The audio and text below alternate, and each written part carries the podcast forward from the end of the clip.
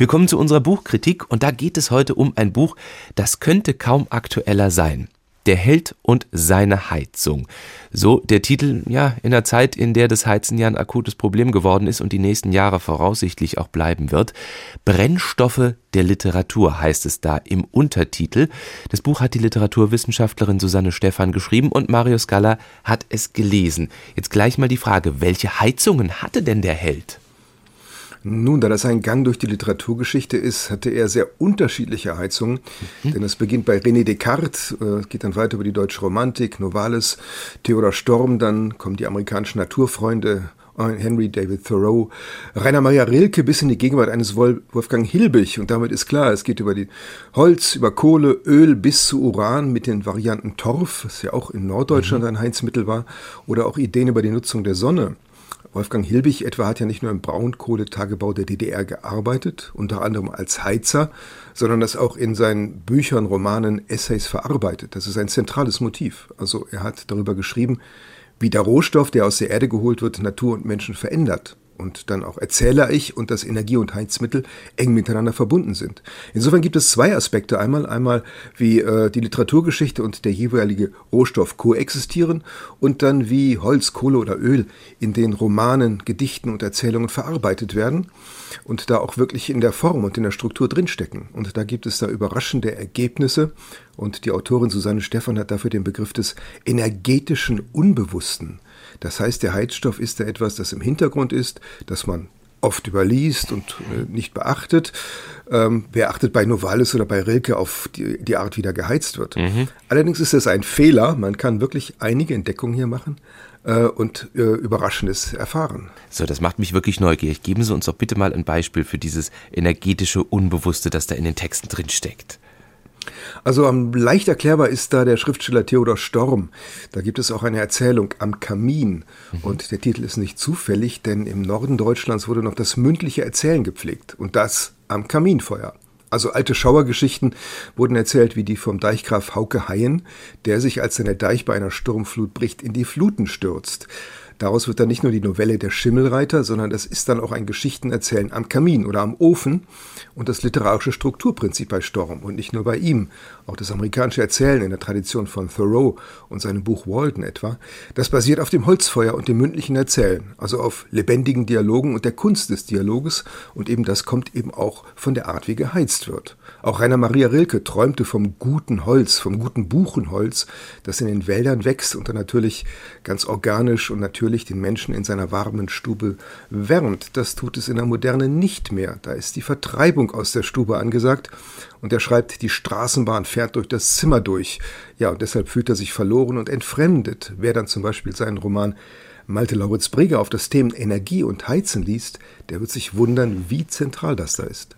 Welche anderen Romane werden denn da noch genannt, die durch diese energetische Brille gesehen auf einmal ja ganz anders gelesen werden? Da hat die Autorin Susanne Stephan so einige Beispiele. Ähm, zum Beispiel die Energiesparlektüre von Moby Dick Melvin mhm. beschreibt ja, wie aufwendig oder wie grausam dieses Waltran äh, produziert wird, dieses, das dann die guten Stuben erleuchtet, wie es beschafft wurde, welche Arbeit die Jagd war, auch welche Grausamkeit das Abschlachten dieser großen Tiere war, nur um dann eine doch relativ kleine Menge dieses kostbaren Guts zu entnehmen.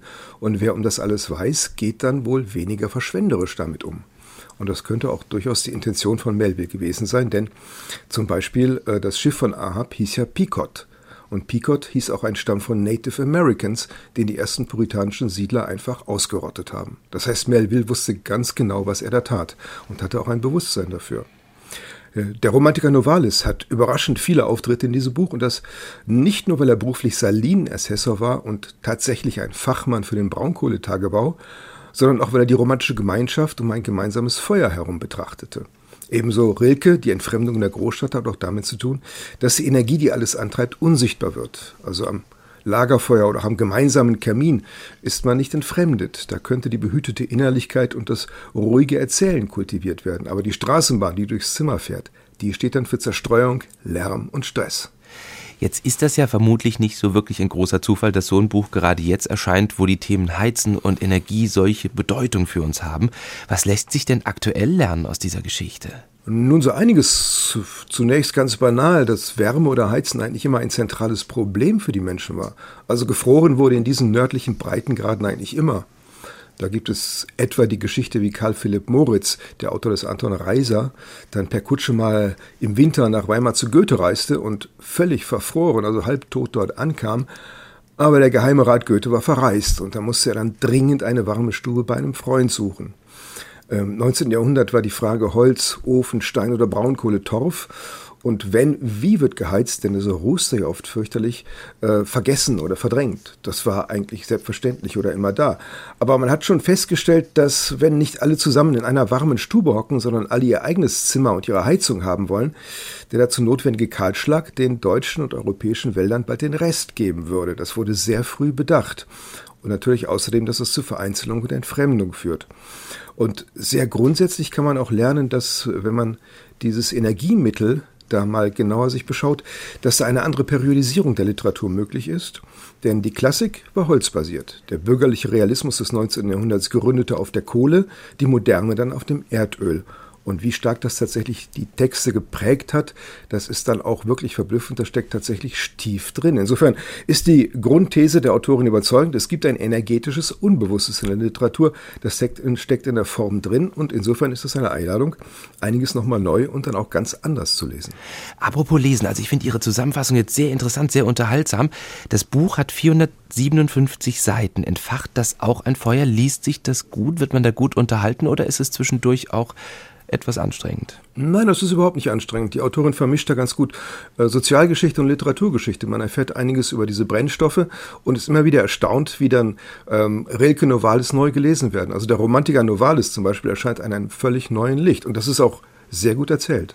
Der Held und seine Heizung von Susanne Stephan ist bei Mattes und Seitz erschienen, kostet 32 Euro. Ich sage vielen Dank, Marius Galler, für diese Buchkritik. Neue Bücher in HR2 Kultur. Weitere Rezensionen auf hr2.de